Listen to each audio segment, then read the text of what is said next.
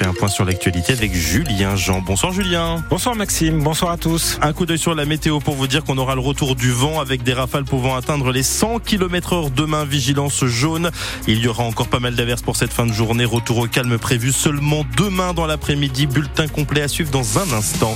Nouvelle action des agriculteurs sartois. Ils sont actuellement en Mayenne au siège de Lactalis, action à l'appel de la Confédération paysanne. Près de 200 agriculteurs euh, de la Sarthe, mais aussi de Mayenne, de la Manche, de Charente.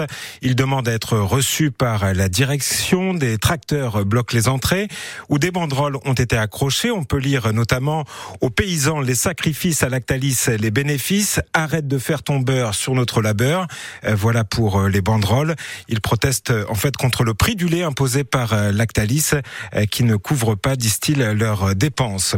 La colère des agriculteurs qui persiste donc malgré de nouvelles annonces faites ce matin par le Premier ministre. Gabriel Attal qui veut mettre l'agriculture au rang des intérêts euh, fondamentaux de la nation au même titre que la défense.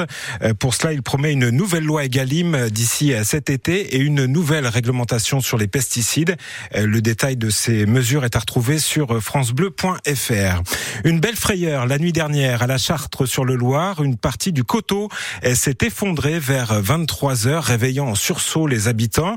Alors il n'y a pas eu de blessés, mais des dégâts assez impressionnants. Un bâtiment a été détruit. C'est le deuxième effondrement en moins d'un an. On entendra tout à l'heure le maire de la Chartre dans le journal de 18h. L'hommage à Missak et Méliné Manouchian. Le couple de résistants entre ce soir au, Panthéon où reposent, je le rappelle, les, les, personnages illustres de la nation.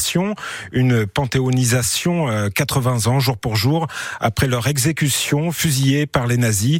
La cérémonie présidée par Emmanuel Macron débutera à 18h.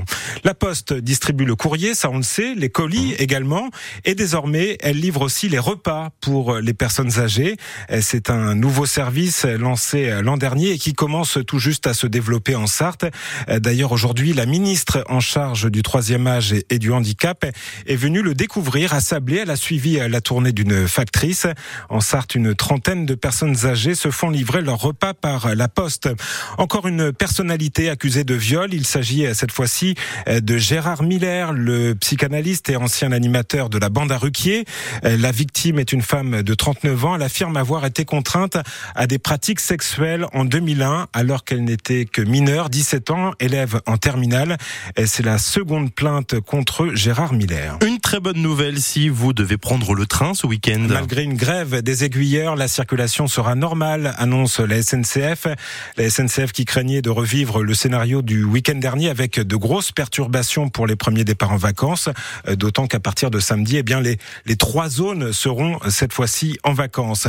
C'était l'un des chouchous des fans du Mans FC, un joueur qui a profondément marqué euh, le club et même la Ligue 1. Vous n'allez pas me dire le contraire, Maxime. Oh oui. Euh, Daisuke Matsui raccroche les crampons.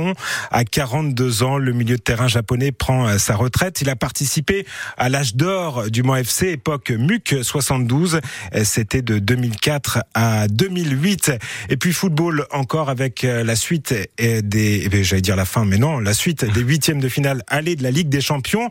Euh, deux matchs au programme ce soir, Porto Arsenal et Naples FC Barcelone. Coup d'envoi comme hier à 21h. Vous voulez plutôt dire et à la fin c'est le PSG qui gagne, c'est ça? Non, je dirais pas ça. Ah bon, d'accord. Peut-être l'année prochaine. mais non, ils sont encore qualifiés pour une fois. Ah bah pour une fois, oui. Bah oui.